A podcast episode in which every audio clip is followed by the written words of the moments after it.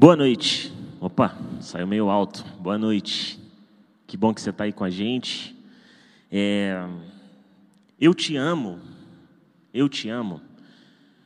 Eu recentemente percebi o problema que é dizer eu te amo. É, é muito problemático, é muito perigoso. Ao mesmo tempo que dizer eu te amo é quase que uma frase natural do, do convívio, de intimidade, é, o que está subentendido no eu te amo é muito perigoso. É muito perigoso, porque quando você diz eu te amo, você está se comprometendo diante de Deus e diante dos homens. Quando você diz eu te amo, meu amigo, você está dizendo, subentendido, vem anexado nesse, nesse e-mail, eu te amo, amigo, vem anexado aí a ideia de que eu ajo na sua direção da mesma forma que Deus age na minha eu ajo na sua direção com a mesma proporção, na mesma direção, no mesmo jeito, no mesmo estilo, no mesmo percurso que Deus se dirige a mim. Eu te amo, João, eu te amo, Renato, eu te amo, Giovana, eu te amo. E tudo isso aí quer dizer o quê? Que eu entendo o que Deus fez na minha direção e eu faço na sua. É perigoso dizer eu te amo. Essa não é uma frase fácil de se falar, porque você está se comprometendo diante dos homens e diante de Deus. E quando você diz eu te amo, Deus, eu te amo, eu amo a sua presença, eu amo, eu amo você, Senhor. Você está se comprometendo com Deus, com os homens. Porque não tem como amar a Deus a quem nós não vemos, sem amar o homem que nós vemos. Não tem como você amar a Deus que, que é, essa, essa palavra que se refere a, a tudo que você entende lendo a Bíblia, orando, é, a essa pessoa que se dirige a você. Não tem como você amá-lo sem você amar seu irmão. Porque se você não ama a Deus a quem não vê, se você ama a Deus a quem não vê, você precisa amar o homem que vê. Por isso, é muito complicado dizer eu te amo. E enquanto eu me preparava para falar hoje, eu cheguei a alguns quadros eu, eu me, me deparei dentro da Bíblia com algumas cenas, alguns quadros, que podem nos dizer, então, o sentido desse perigoso dizer eu te amo. O sentido dessa perigosa fala que de eu te amo. Então, eu, eu me lembrei de alguns quadros na Bíblia. O primeiro está em Mateus capítulo 5. Mateus capítulo 5, versículo 38. Ouviste o que foi dito, palavras de Jesus, ouviste o que foi dito, olho por olho e dente por dente. Eu, porém, vos digo: não resistais ao homem mau. Antes, aquele que te fere na face direita, oferece-lhe também a esquerda. E aquele que quer pleitear contigo para tomar-te a túnica, deixa-lhe também o manto. E se alguém te obriga a andar uma milha, caminha com ele duas. Dá ao que te pede e não voltes as costas ao que te pede emprestado. Ouviste o que foi dito: Amarás o teu próximo e odiarás o teu inimigo. Eu, porém, vos digo: amai os vossos inimigos e orai pelos que vos perseguem. Desse modo vos tornareis filhos do vosso Pai que estais nos céus. Olha, Amar o inimigo, orar pelos que nos perseguem, é uma forma de nós nos tornarmos filhos do Pai que está no céu. Continua comigo. Porque Ele faz nascer o seu sol igualmente sobre maus e bons e cair a chuva sobre justos e injustos. O Deus Pai que está nos céus. É, se nós queremos ser filhos dele, nós precisamos amar os inimigos e orar pelos que nos perseguem, porque o Pai que está nos céus, ele, ele faz a chuva cair sobre bons e maus, sobre justos e injustos. Versículo 46. Com efeito, se amais os que vos amam, que recompensa tendes? Eu, particularmente, acho que Jesus foi bem irônico aqui. Porque existe muita recompensa em você amar quem você ama. É quase como se você estivesse fazendo a manutenção de um contrato. Como se você estivesse constantemente revogando um contrato. É fácil amar. Eu acho que Jesus está falando de modo irônico aqui. Mas ele provoca: não fazem também os publicanos as mesmas coisas? E se saudais apenas os vossos irmãos, que fazeis demais? Não fazem também os gentios a mesma coisa? Portanto, deveis ser perfeitos como vosso Pai Celeste é perfeito. Esse bloco da fala de Jesus tem a ver com um texto e um contexto é, do Sermão da Montanha, no qual Jesus está dando uma direção muito clara. A vossa justiça tem que ultrapassar a justiça dos escribas e dos fariseus. Isso ali é mais ou menos versículo 20, ali do capítulo 5 de Mateus. A justiça de vocês tem que ultrapassar a justiça dos fariseus. O justo na Bíblia, o tzadik, é, ele era uma pessoa que tinha uma praxis. Repare que eu não estou falando de prática, eu estou falando de uma praxis. O que é uma praxis? É uma ação intencionalmente orientada por algo. Escovar o dente é uma prática. Você escova o dente pensando em outra coisa. Agora, praxis é quando você está é, doando o seu dízimo.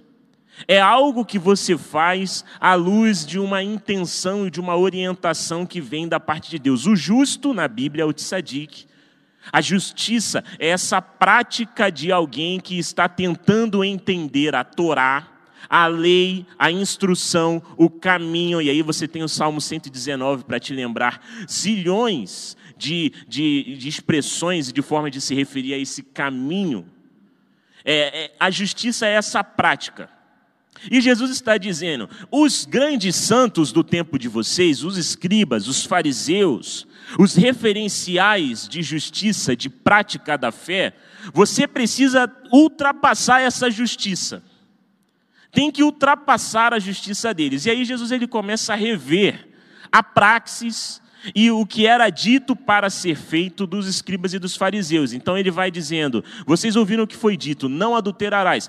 Eu, porém, vos digo: Jesus ele está ultrapassando, excedendo, indo além indo além do que estava posto. Ele está atravessando o que estava dado e propondo algo superior. Então, se antes diziam que você matava alguém só no empunhar de uma faca e puxar de um gatilho, eu te digo que se você odeia, você é um assassino.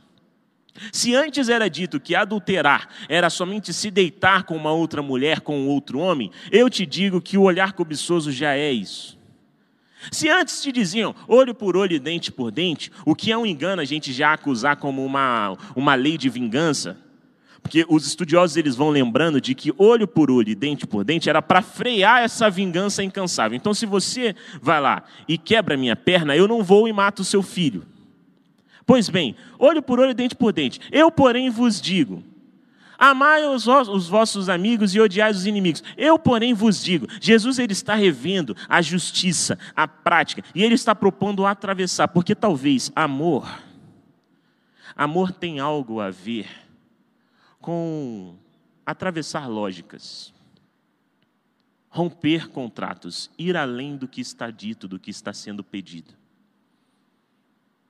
Amor talvez tenha a ver com você romper contratos. Tem mais a ver com o que você faz com o inimigo do que com o que você faz com o amigo. Revela-se muito mais com o que você diz a quem te ofende do que o que você diz a quem te elogia. Porque o amor na esteira de Jesus, no jeito de Jesus, tem algo a ver com atravessar lógicas e superar é, é, contratos. Se foi te pedido uma túnica, dê logo duas. Se pediu para andar uma milha, ande duas. Se te deu um tapa numa face, dê a outra. O amor ele tem essa, essa dimensão desordenadora. O amor ele desordena as coisas para organizar de uma outra forma. Uma comunidade que ama, uma igreja que ama, nasce e renasce muitas vezes, porque ela é desordenada pelo amor e ordenada mais uma vez. De modo que, se o movimento natural é um contrato entre duas pessoas, então, se o movimento natural é esse contrato no qual, se ele me rouba, eu roubo de volta. Se ele me ama, eu amo de volta. Se ele me odeia, eu odeio de volta. Se a lógica que estamos falando é essa, o amor ele nega essa lógica. Esse é o primeiro quadro, porque o amor tem algo a ver com ir além, contradizer lógicas, rever acordos. O amor tem essa dimensão. E você vai reparando que a jornada de Jesus fez isso inúmeras vezes. Porque o amor ele, ele revê é, a aplicabilidade de algumas leis. Porque Jesus ama a mulher adúltera que caiu aos pés dele, não é apedrejada mesmo que pudesse ser por conta da lei. Porque Jesus ama a cura no sábado, que era proibido pela tradição escriba e sacerdotal, Jesus ele, ele nega a lei. Então ele revê algumas, o amor ele faz desorganizar assim algumas leis. Ele desrespeita algumas leis. Porque Jesus pergunta: é, então é melhor deixar a vida morrer por obedecer o sábado ou a gente salva a vida no sábado? O amor ele tem algo a ver com quebrar lógicas, reverter paradigmas, tem a ver com quebrar hierarquias. Uma vez Jesus ele estava indo para a casa de um homem muito respeitado da sua cidade, curar a filha desse homem, a filha desse, desse grande homem do seu tempo. E no meio do caminho, ele é atravessado por uma mulher impura que toca ele, e Jesus ele para para ouvir essa mulher, e ele para para responder e interagir com essa mulher.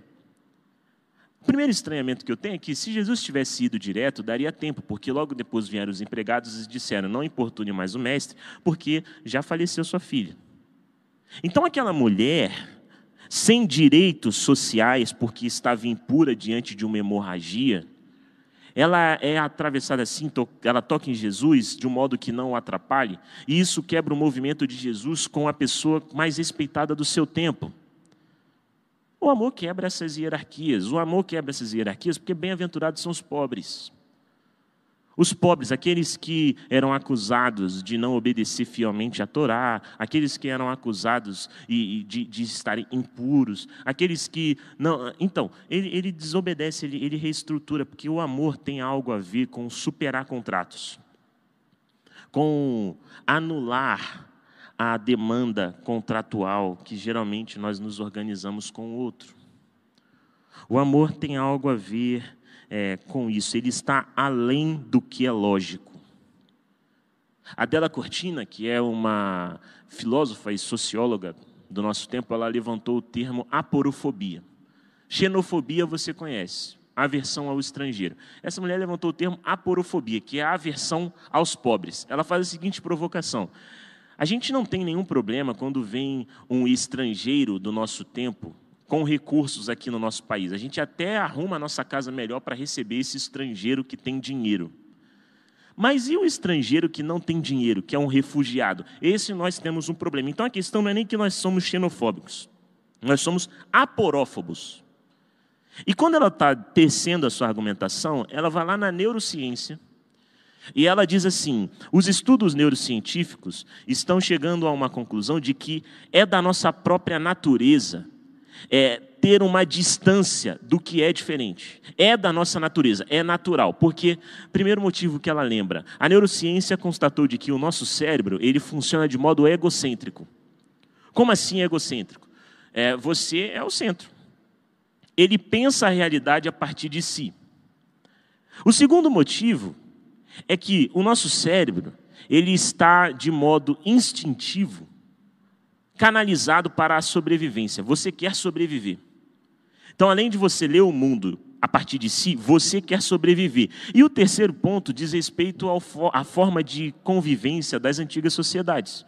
Porque eram grupos de 30, 40, no máximo 100 pessoas, eram tribos. E, no fim das contas, a tribo, o clã, é apenas o reflexo de mim mesmo. Então você, naturalmente, não teme o que lhe é próximo e familiar. Hoje, no nosso tempo, a gente vê pessoas que estão levantando muros e colocando arames farpados por conta disso. Porque se teme o diferente. O familiar eu dou a minha chave da casa, o familiar eu, eu, eu não, não, levanto o muro, eu deixo a porta aberta, eu confio o meu carro, mas o, o não familiar é estranho. Então é, é quase que natural nosso temer o que é diferente, porque queremos sobreviver e porque só reconhecemos aquilo que tem a ver conosco. Só que eu fui me perguntando enquanto lia, eu falei, parece então que, que não tem como, só se nascer de novo para a gente conseguir de alguma forma romper esse contrato. Romper esse contrato no qual eu só vou tratar bem aqueles que me tratam bem e eu vou tratar mal aqueles que me tratam mal. Eu só vou receber. A gente precisa nascer de novo. E aí eu cheguei à conclusão: o que é a conversão? Na boca de João, converter-se é nascer de novo. Então, amar tem algo a ver com superar lógicas, ir além do combinado, tratar de modo oposto a violência que nos é dirigida. Se eu sou ofendido, eu não ofendo novamente. Amor tem algo a ver com isso. E o Pai do céu é perfeito por conta disso. Ele é perfeito porque ele faz o sol nascer sobre bons e maus, justos e injustos. O Pai do céu está fora desse contrato. Ele não nos trata da mesma forma que o tratamos, e isso aqui Jesus chama de amar os inimigos e alcançar a perfeição. Não tratamos da mesma forma os outros como eles nos tratam. Tratamos de modo generoso quem nos faz faltar algo. Nos doamos para além da medida, para quem não se doa. Isso é atravessar a lógica e é pertencer e ser filho de Deus. Palavras de Jesus. De modo que eu te pergunto: quantas vezes você rompeu lógicas, aguentou ofensas? Quantas vezes você não retribuiu é, violências? Nesse ano de pandemia. Se amar tem algo a ver com superar lógicas, ir além do contrato. Quantas vezes você fez isso por quem você ama? Porque no fim das contas, é, o amor ele está muito mais em como você vai receber seu filho que não correspondeu ao contrato te desobedecendo do que como você vai responder ao seu filho quando ele te obedece. O amor vai ser muito mais percebido quando você olhar a nota do boletim do seu filho e ver que ele reprovou em duas matérias. É ali que você vai precisar testemunhar o que é o amor. E aí eu confio ao Espírito Santo como você vai fazer isso. Porque o Pai do céu é perfeito e faz nascer o sol sobre bons e maus, justos e injustos. Amar tem a ver com isso, mais ou menos. Mas tem um segundo quadro. Esse não é o único quadro. O segundo quadro, abre sua Bíblia. Estou em 1 João 1 João capítulo 3. 1 João capítulo 3. Se no primeiro quadro amar tem a ver com ir além de lógicas, o segundo quadro, amar tem a ver com entranhas. 1 João capítulo 3, 14 a 17. 1 João capítulo 3, 14 a 17. Nós sabemos que passamos da morte para a vida porque amamos os irmãos. Aquele que não ama permanece na morte. Todo aquele que odeia seu irmão é homicida, e sabeis que nenhum homicida tem vida eterna permanecendo nele. Preste atenção. Nisto conhecemos o amor. Ele deu sua vida por nós, e nós também devemos dar nossa vida pelos irmãos. Se alguém possuindo os bens deste mundo vê seu irmão na necessidade e lhe fecha as entranhas, como permaneceria nele o amor de Deus? Amar tem algo a ver com entranhas abertas. Essa palavra entranhas aí, ela aparece outras nove vezes. Essa mesma palavra aparece outras nove vezes no Novo Testamento. A primeira aqui em 1 João. Depois ela vai aparecer em Atos, ela aparece uma vez em Filipenses, uma vez em Colossenses, três vezes em Filemão. E aí eu não sei nem mais se eu já cheguei nos nove números, mas tá aí. Tem em Lucas, ela aparece em Lucas, no cântico de Zacarias, essa palavra entranhas. E só uma vez essa palavra tem a ver com um órgão físico. Porque quando nós ouvimos entranhas, nós geralmente já estamos habituados a falar de entranhas como isso aqui. Algo da nossa, um órgão ou, ou o sistema de, digestivo. Do, a gente está acostumado a falar disso aqui. É, Para o grego, não, só uma vez esse termo na Bíblia diz respeito aos órgãos. Na maioria das vezes, esse termo ele está relacionado com a atividade emocional. a atividade de pensar emocionalmente, ser atravessado emocionalmente. Por isso que é, as entranhas, no contexto do Novo Testamento, também são traduzidas como afeição, também são traduzidos como sentimentos, como coração. Paulo se dirige a Filemão para ele receber o escravo dele, Onésimo, dizendo: é, Receba-o como se você estivesse recebendo o meu coração, minhas entranhas. Porque amar tem algo a ver com essas entranhas abertas, de modo que, é, se eu vejo alguém passando necessidade e isso não atinge a minha interioridade, eu permaneço frio, indiferente, eu permaneço é, inerte. Como permaneceria em mim o amor de Deus? Por isso que, se o amor tem a ver com entranhas, o amor ele tem algo é, é, a ver menos com um, uma, algo que você pensa. Ficou meio longo o boneco aqui, né? Ficou, está com um corpo muito longo, mas não, não diz respeito ao que você pensa, diz respeito ao que você sente. O amor tem a ver com o que você sente, com suas entranhas. O correspondente de compaixão, misericórdia, que na maioria dos termos do Novo Testamento as entranhas estão é, é, misturadas. No Antigo Testamento é o Hesed. Hesed. E essa palavra, ela tem a ver com a mesma postura. É Deus sendo atingido por alguma, alguma miséria, ele tem ressede e age.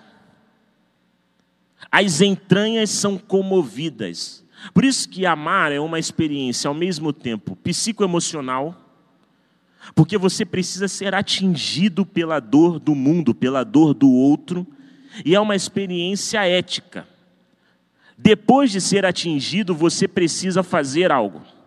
Quem faz algo sem ser atingido é Ananias e Safira. A igreja, ela é comovida, atravessada e sente a dor é, da, da comunidade que não tem, dos seus irmãos que passam fome, dos seus irmãos que passam necessidade, e dá o dinheiro, e dá os bens, e deposita aos pés dos apóstolos as ofertas. Agora, o, o, o Ananias e a Safira, eles juntos ali, eles não sentem, eles só dão o dinheiro. Isso é perigoso, é problemático, porque amor tem essa, essa amor tem algo a ver com entranhas abertas. Mas aí eu te pergunto, no nosso tempo, como vamos ter nossas entranhas abertas. Porque o nosso tempo é um tempo mais a ver com o que pensamos, com o que nós pensamos, com as informações que temos, do que em como isso que sabemos nos atinge aqui no meio. A prova disso é que toda tragédia, ela não é mais chorada, ela é debatida. Ela não é mais chorada, ela é debatida. De alguma forma, é, nós conseguimos falar sem sentir. Nós conseguimos conhecer as informações sem ter as entranhas comovidas da guerra que está acontecendo entre Palestina e Israel. Eu vi uma foto que foi assustadora em dois sentidos. Primeiro foi assustadora porque era um pai com a sua filha ou filho levantado e você via o menino embalado nos, com um pouco de sangue no lençol e ele levantava a criança com o rosto transtornado. E aquilo é assustador, e foi mais assustador ainda eu achar aquilo natural eu olhar para aquilo e não ter tido estremeci, eh, estremecimento das minhas entranhas. Não fui afetado. Nós vamos desenvolvendo algumas lógicas que vão tentando é, proteger o nosso coração, porque o que os olhos não veem, o coração não sente. Então, nós, nas nossas vias expressas, colocamos os nossos tapumes para a gente não ver a favela. Os restaurantes colocam isso filme no seu vidro para que você veja o que tem fora, mas ninguém veja o que está dentro. Só que chega um momento que não dá mais tempo. Porque você acabou vendo e de alguma forma não quer sentir aquilo, não quer ser tocado por aquilo, não quer ser comovido por aquilo, não quer ser atingido por aquilo, de modo que só quando a tragédia ela ganha um volume gritante que a gente sente um pouco.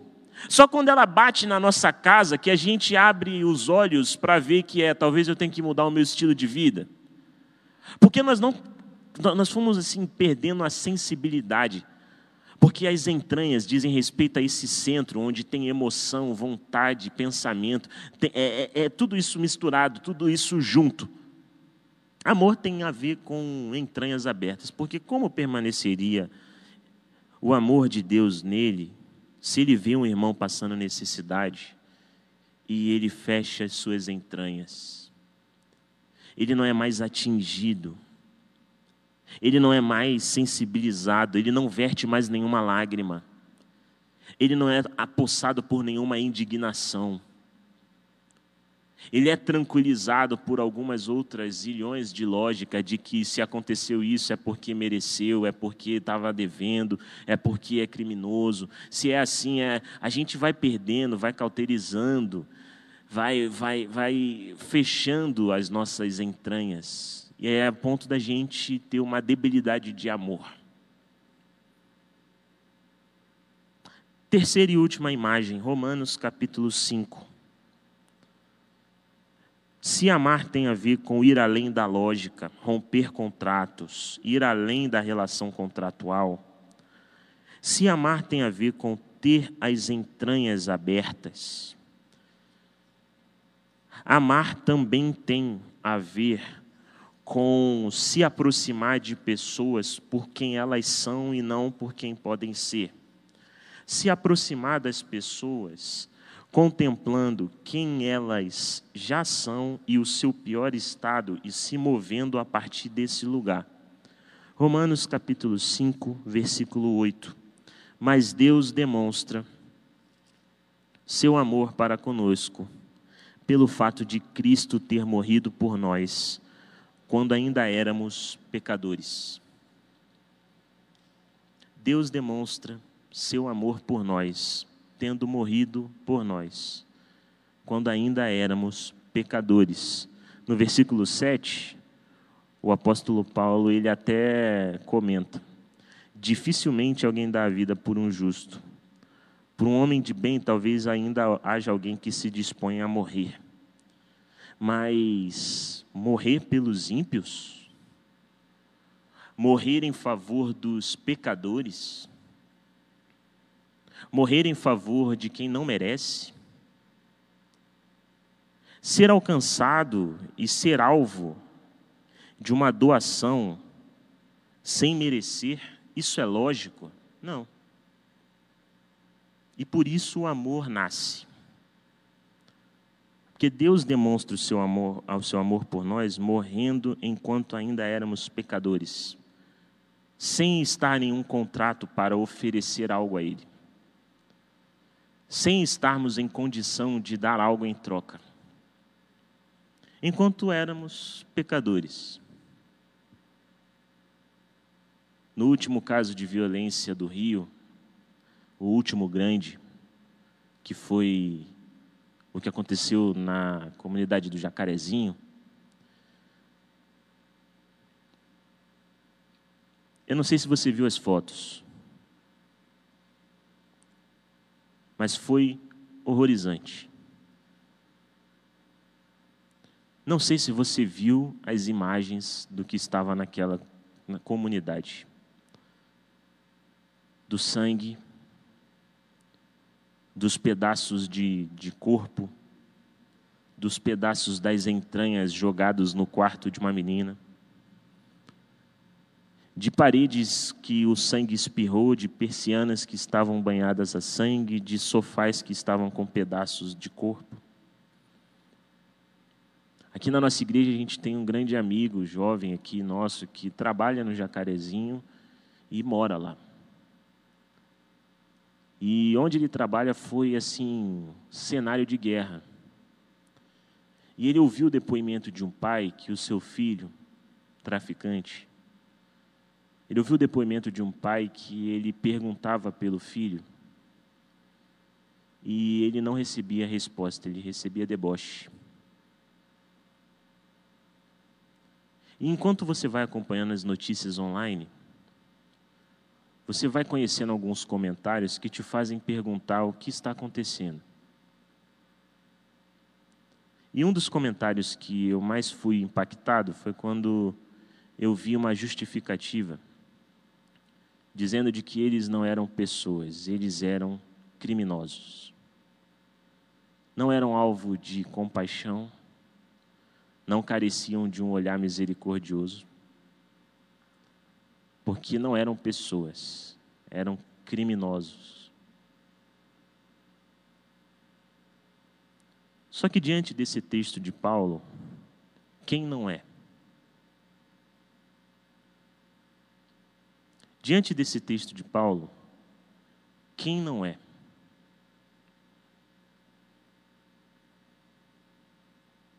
De modo que, se amor tem a ver com se mover por quem a pessoa é e não por quem a pessoa deveria ser, o que está acontecendo com conosco? De fato, o mundo está debaixo da predição de Jesus de que o amor de muitos se esfriaria. O terror aumentou, a guerra aumenta, a escassez aumenta, e aí o amor esfria. O amor esfria. Só que se amar tem a ver com se aproximar da pessoa por quem ela já é e não por quem deveria ser. Se amar tem a ver com doar-se por quem a pessoa já é e não por quem deveria ser. E se nós somos alvo desse amor, que nessa frase de Paulo, os pecadores da fala, somos nós. De que modo a nossa experiência com Deus que nos recebe deve impactar a experiência nossa com quem está aqui na nossa frente? Se Deus nos ama sendo pecadores, o texto ele não está dizendo, ele não está trazendo uma lógica de que Deus amou porque viu potencial em você, de que você deixaria de ser pecador, não. Ele está dizendo que Deus demonstra o amor por nós morrendo enquanto somos pecadores não tinha brilho, não tinha algo em troca a ser dado. Se a aproximação de Deus conosco é essa,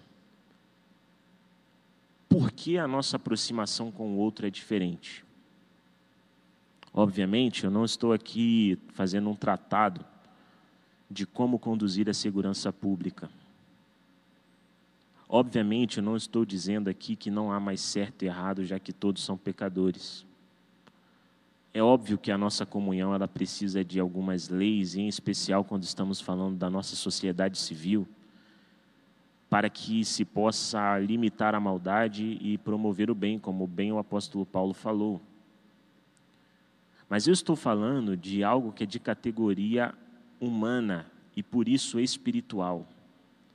Se Deus se dirige a nós enquanto somos pecadores, que tipo de aproximação nós estamos tendo com as pessoas que estão ao nosso redor?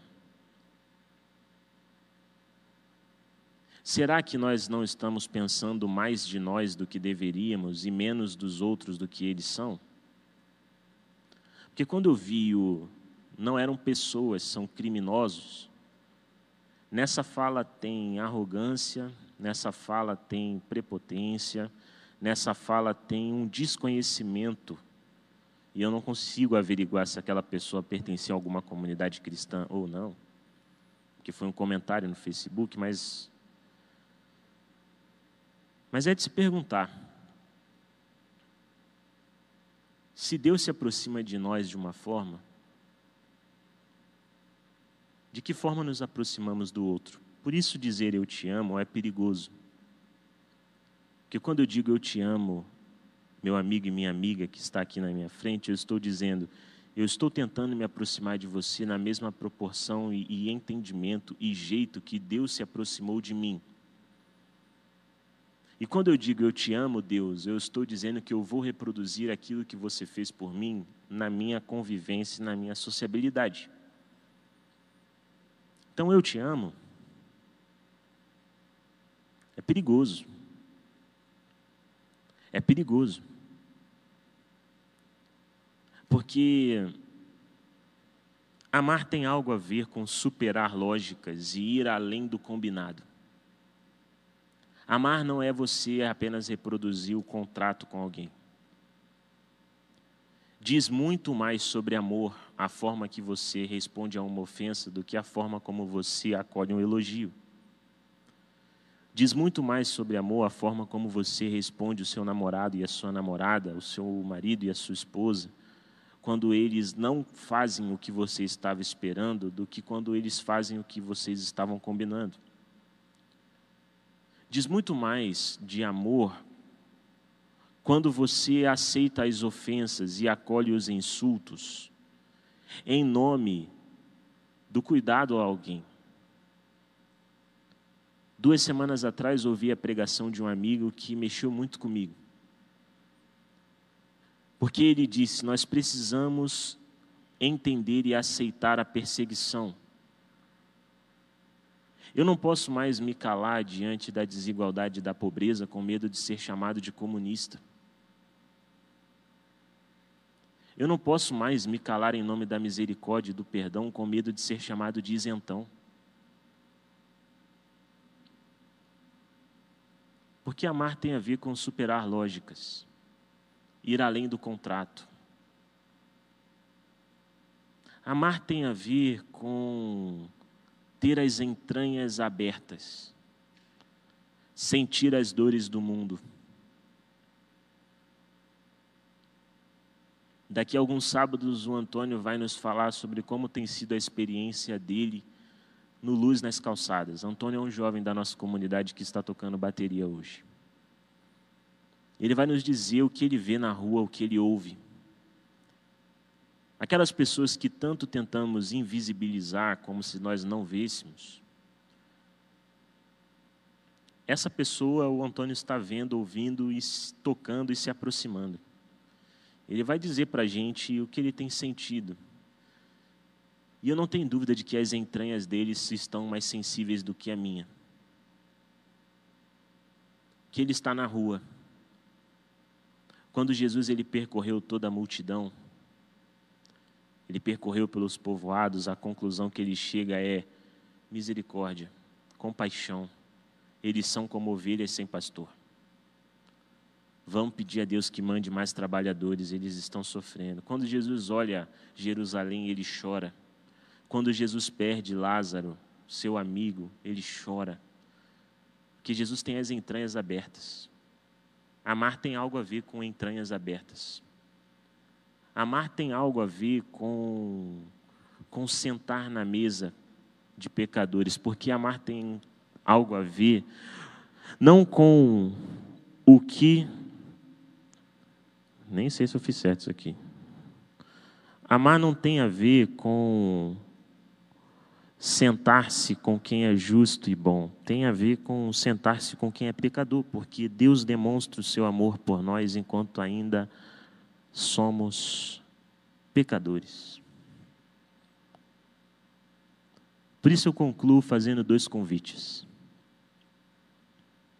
O primeiro é: quando você diz eu te amo, você está dentro desses sentidos que eu te propus hoje? Você acha que superou e foi além ou você está se organizando ao redor do mínimo? Muito se critica dos adolescentes de que eles estão sempre procurando o limite até onde podem agir. Posso isso, posso aquilo, posso ir. Então eu posso, é como se eles estivessem procurando o limite máximo de onde eles podem ir para que eles não se tornem pecadores e não vão para o inferno. Mas a gente também precisa falar sobre o mínimo que é feito para que a gente não precise desorganizar a nossa vida em prol de alguém. Então, o Novo Testamento pouco trabalha com a ideia de dízimo, porque só a décima parte talvez seja manter-se dentro do contrato.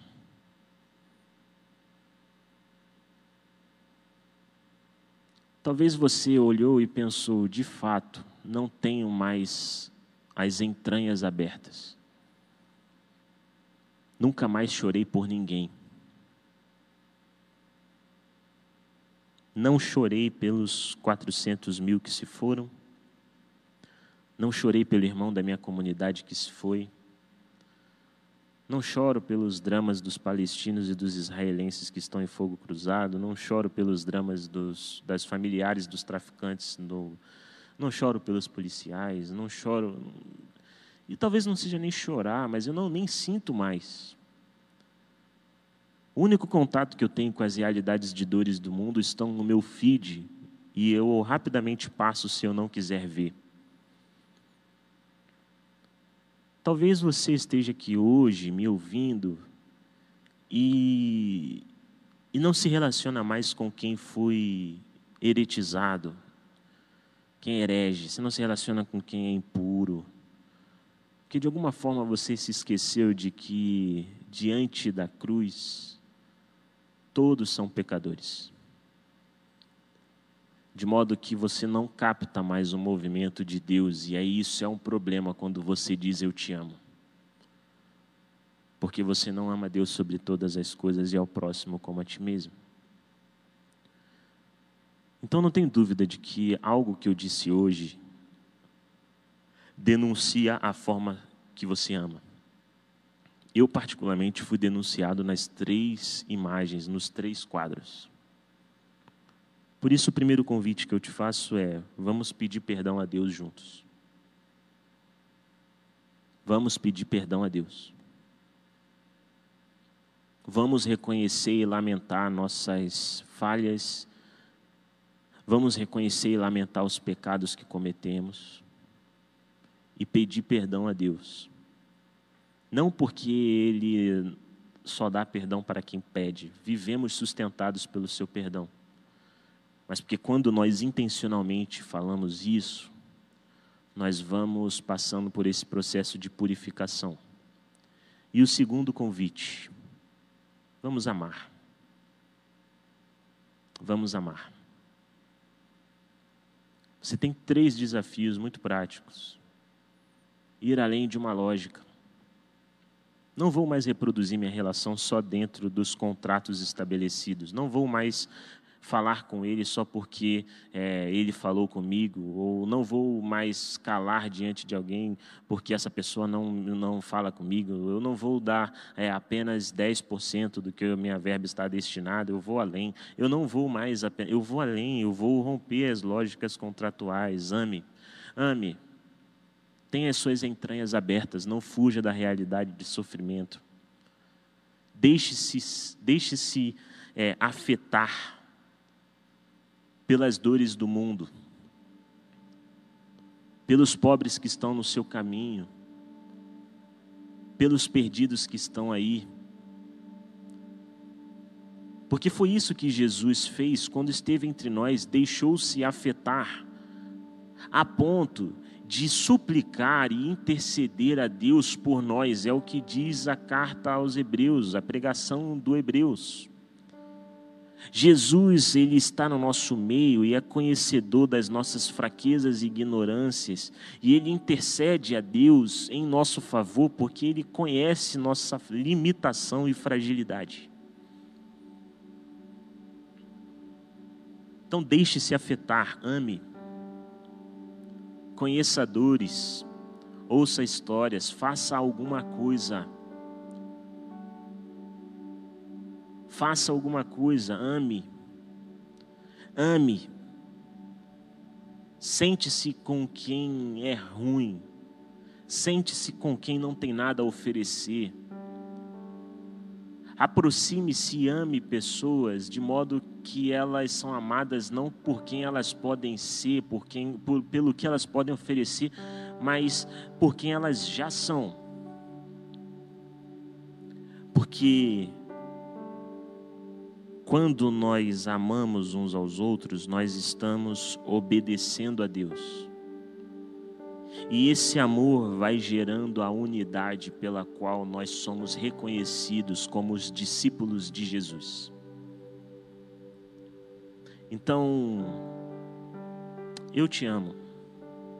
E eu amo mesmo a Igreja Batista do Meio. Não porque eu não errei em nenhum desses critérios. Mas porque eu peço perdão a Deus, para que Ele me sustente nesse movimento que Ele fez. Nós amamos porque Ele amou primeiro. Vamos orar. Senhor Jesus, muito obrigado por esse tempo. Te pedimos perdão porque na maioria das vezes que dizemos eu te amo, isso pouco tem a ver com o amor que o Senhor demonstrou por nós.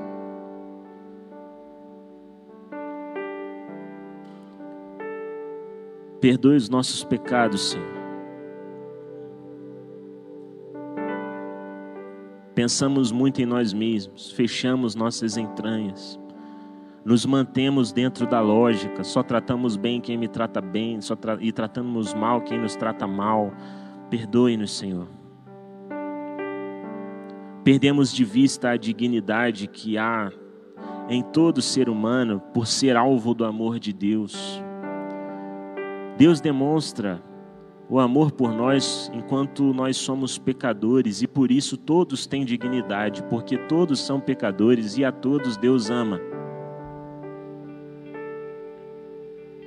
Por isso, Senhor, nos perdoe enquanto igreja, nos perdoe enquanto comunidade batista do Meia. E conduza-nos novamente pelo caminho de vida. Conduza-nos novamente pelo amor. Ó Pai, e confiantes de que o Senhor nos perdoa, confiantes de que o Senhor derrama misericórdia e graça. Nós pedimos força para amar cada vez mais, amar até o fim, amar, amar e amar, porque assim, ó Pai, nós testemunhamos de que te conhecemos e andamos contigo. Venha sobre nós, ó Pai, em nome de Jesus. Amém.